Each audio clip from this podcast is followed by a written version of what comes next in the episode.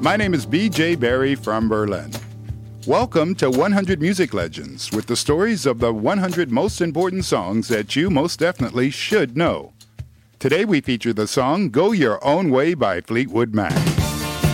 You can go your own way. Go your own way. You can call it another lonely day. This song is a rock and roll soap opera. It's all there. Two attractive main actors, drama, and then the poison pill, as well as an interesting cast. Five band members who were with each other in almost every possible combination. Fleetwood Mac started once as the hope of the British blues movement in the middle of the 1960s. We also don't know why white, pale, thin British guys have this blues thing, but at least a lot of world careers were built from it. As well, Fleetwood Mac were kind of a catch basin for ex members of John Mayall's Blues Breakers. The main guy was Peter Green, a man that could play guitar like no one else and was also no slouch as a composer. One of his songs, Black Magic Woman, was a big hit for Fleetwood Mac.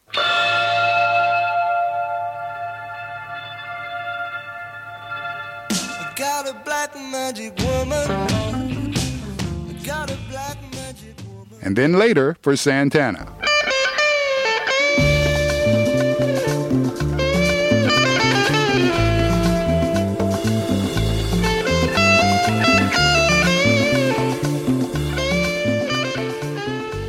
This incarnation of Fleetwood Mac came out big with a rather atypical song, Albatross.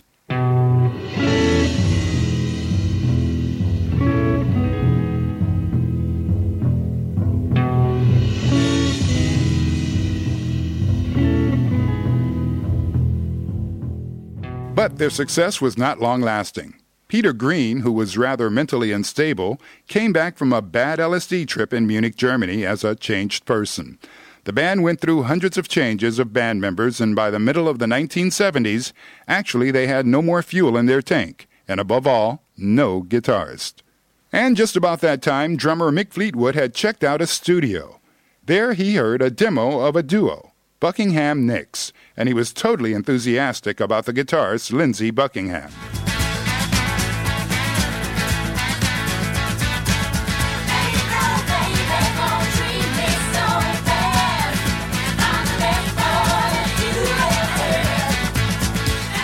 When asked if he wanted to become a guitarist for Fleetwood Mac, he said yes, but only if I can bring my girl. And that girl was Stevie Nicks. And suddenly the legendary lineup of Fleetwood Mac that everyone knows was born. Mick Fleetwood, John McVie, and his wife Christy McVie, and now Stevie Nicks and Lindsey Buckingham. The following album showed Fleetwood Mac not only had a new lineup, but also a new sound. Buckingham Nicks made the band the prototype California rock band.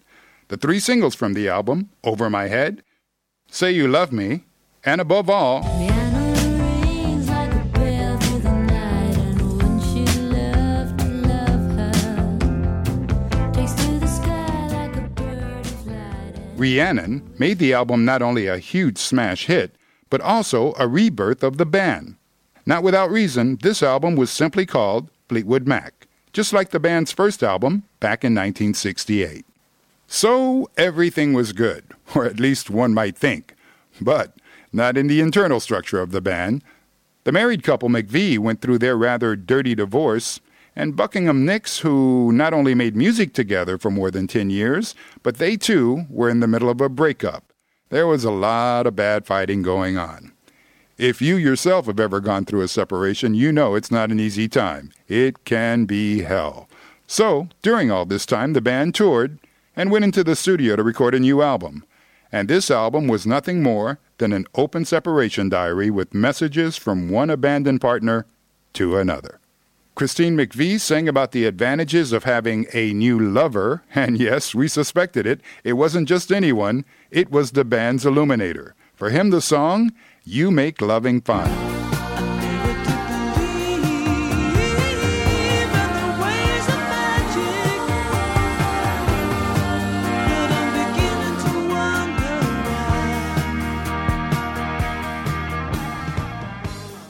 For Stevie, who got upset about the choleric Lindsey, we have the song The Chain. which then also became the band's theme song. Because whoever took part in this madhouse had to be aware that this band must have a larger than life chain so that it can still hold together despite all of this.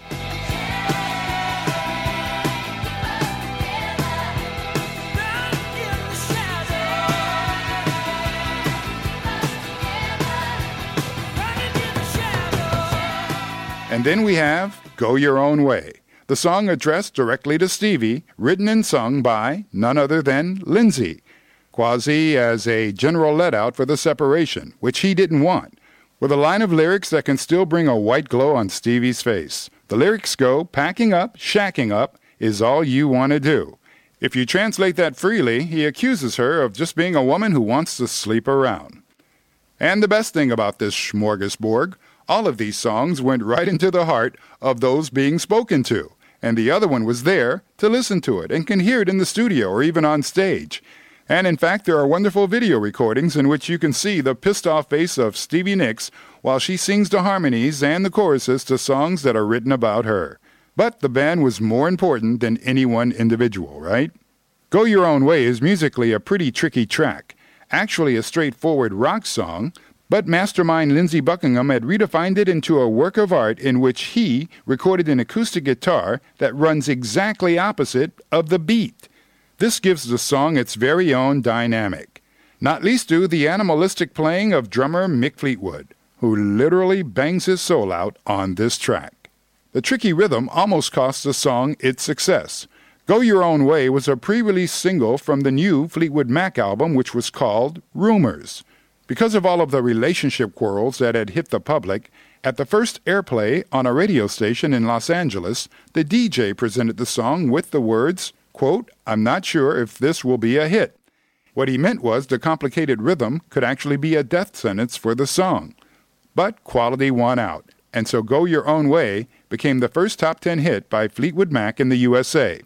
And the album Rumours went on to be one of the most sold albums in U.S. rock history.